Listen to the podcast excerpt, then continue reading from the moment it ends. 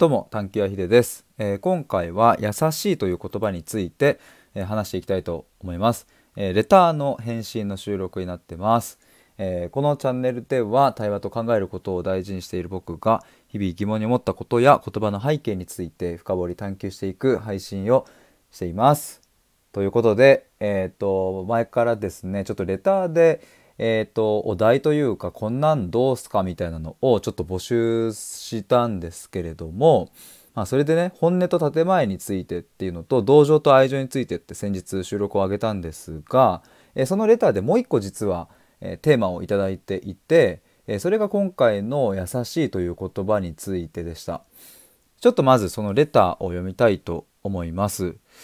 えー、ヒデさんこんにちは気に気になる言葉いくつかあります。ぜひヒデさんの意見や思いを聞いてみたいですという冒頭にありましてで3つ目ですね、え優しいという言葉について、え人によって優しいの解釈や受け取り方が違うのが面白いなと思います。ヒデさんの思う優しさについて聞いてみたいです。ということでした。ありがとうございます。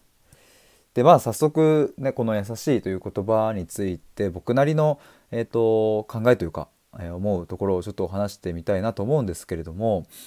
まずこのレターに書いていただいたようにね人によって優しいの解釈や受け取り方が違うのが面白いって本当にまさにそうだなというふうに思いますね。なんかあの優しさを題材にした、えー、例えば歌があったり、まあ、映画があったりとかまあいろいろあると思うんですけども本当にねなんかそのある側面から見れば優しいんだけどある側面から見るとすごく押し付け、えー、だったりとかね、うん、なんかその裏側にある背景を知っているか否かでもそれが優しいのか優しくないのかみたいな 見え方が変わったりして、まあ、これはまあとっても面白いなというのも僕もまさに同感ですね。でねなんかまあその文脈でというか、まあ、そういうふうにねいろいろ解釈がこう受け取り方ができるからこそだからこの優しさってすごく議論されるテーマだなっていうのを思うんですね。まあそれもあって今回、え、聞いてくださったと思うんですけれどもなんかねそのこれは果たして優しさなのかとかじゃ厳しくすることも優しさの一つなのかとか、えー、自己犠牲で自分を犠牲にしてね何かをすることは優しさではないのかどうなのかみたいなこととかって本当に人それぞれ、えー、あるしまあこれもねまさに答えがない問いというかものだなっていうふうに思うんですけれどもこれね以前ちょっと僕がやっていた対話コミュニティの中でもそういえば話したなっていうのをちょっと思い出したんですけれども、うん、話の流れでね、えー、っと僕が確か言ったのかなあのこの優しいってついつい、えー、っと難しく考えちゃいがちだなっていうこの特にこの議論をする時ですね。優しさとは何かみたいなこ、えー、問いを考える時についね裏側まで想像したりつい、うん、この解釈がとかえこういう状況ではとかっていうふうになんかねいろいろ難しく考えてしまうなっていうのが僕なりにちょっと一つあったんですね。まあみんながみんなそうじゃないと思いますけれども、まあ、特にこういうのをレターくださる方とかって日頃からねなんか言葉に対しての感度が高かったりして考えてらっしゃるんだなとは思うんですけれどもで僕もねなんかそういう考えることは好きだから、えー、ついついねいろんなこう、うん、方向でとかでねなんか考えてしまうけどもちょっと待てみたいな あの優しいって結構シンプルじゃない？みたいな側面もあると思うってね。で確かその対話コミュニティの中でもあのなんか話したんですけれども例えばなんか子供に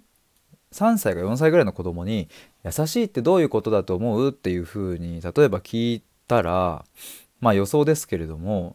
うんとケーキを半分こするとかあとなんか並んでたら前に譲ってあげるとかあと重い荷物を持ってあげるとかうんあと悲しんでたら大丈夫って声をかけてあげるとかなんかわかんないですけど多分そういう行動言動がポッと、うん、返答として返ってくるんじゃないかなとかっていうふうに思うんですね。でもなんか、うん、僕も今26ですけどこう大人になると優しさとはっていうことを考えるといろんなね今までの経験もあるし、えー、いろんな解釈もできるっていうことも、うん、もちろん知っているから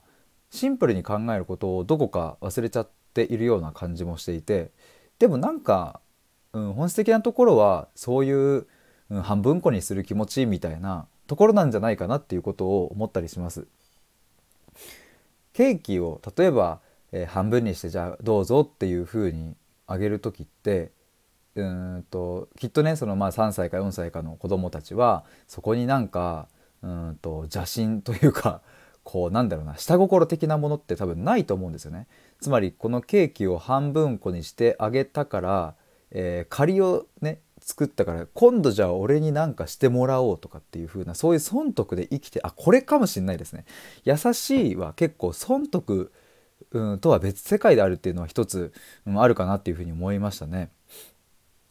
ケーキを半分あげたからじゃあお前もなんかそのケーキ半分分なんかしろよみたいなことって、えー、まあおそらくですがそんなに思ってないと思うんですけれどもちっちゃい子たちって。ただうん、ついねこう大人になってきて損得っていうところの感情がすごくこうね、まあ、仕事とかやってたりとかいろいろあるとねなんかまあそういう側面もあると思うんですけれどもついこれをやったらこれをしてくれるよねとかっていうふうに見返りを求めて、えー、しまったりとか、まあ、あると思うんですが優しさってそういう見返りとはちょっと違う次元のものなのかなっていうふうに思います。だから例えば悲しんでいたり辛そうにしている人に大丈夫って一言声をかけることって別にねその大丈夫って声をかけたからじゃあなんか俺にも声かけてよみたいなことって別に多分思わないだろうしなんかそういう見返りを求めない、うん、相手を思う気持ち行動言動みたいなものが優しい優しさっていう風になるのかなっていう風に思いました。だから結構なんか今自分で話してて一つ思ったのはまあその愛とか欲望とかっていうテーマとちょっと近いのかなというふうに思いまして、えー、僕が思うその愛情、まあ、愛みたいなものも見返りではなくねあなたがあなたらしくいていいんだよっていうことを、うん、なんか全面的にこう、うん、包み込むというかね喜ぶみたいな気持ちが愛だなっていうふうに思うんですけれども、まあ、優しいっていうのも結構そこに近いんじゃないかなっていうふうに思います。まあ、愛の方がもうちょっともうちょっとというかかなりこう広い言葉だし、うんとなんか次元的にちょっとね、うん、もう少しこうなんつうんだろうな抽象度が高くなっている感じはしますがだからその中に優しいっていうものも含まれる気がしております。なんかまあ、あの、これも今の段階で僕が思っていることなので、まあ、今後言うことも変わるかもしれませんが、まあ、ちょっと、えー、まとめるとですね、えー、シンプルにシンプルに考えるっていうのはすごく大事かもしれないですね。相手を思う気持ち、相手を思う行動、そしてそれが見返りとかとは別世界にあるっていう、それが優しい優しさの、うん、なんかすごく本質的な部分なんじゃないかなっていうところでございました。ということで今回は「優しい」という言葉について僕なりの考えを、えー、話しました。えーと、僕が、えー、今運営している探求アトリエというコミュニティではですね、まあ、こういった答えのない問いについてみんなで一緒に考えてみたりだとか、えー、他にもつい最近はですね偏愛を語る部屋というのを作りまして、えー、なんかこう自分の好きなことをちょっと発信してみようみたいなのちょうど始まった、え感じだったりします。えまだまだ手探りの段階ではありますがあのぜひ、え入っていただければなんか一緒に作っていければいいなと思いますので、えご興味ある方は概要欄のところから覗いてみてくださいそして、えーと、今回レターをいただいた方からの3つのテーマはこれにて、えーお答えが終了しましたがこれからも随時募集しておりますので是非こんなテーマで考えてみてほしいというのが話してみてほしいというのがありましたらレターまたはコメントでいただけると嬉しいです。ということで以上です。バイバイ。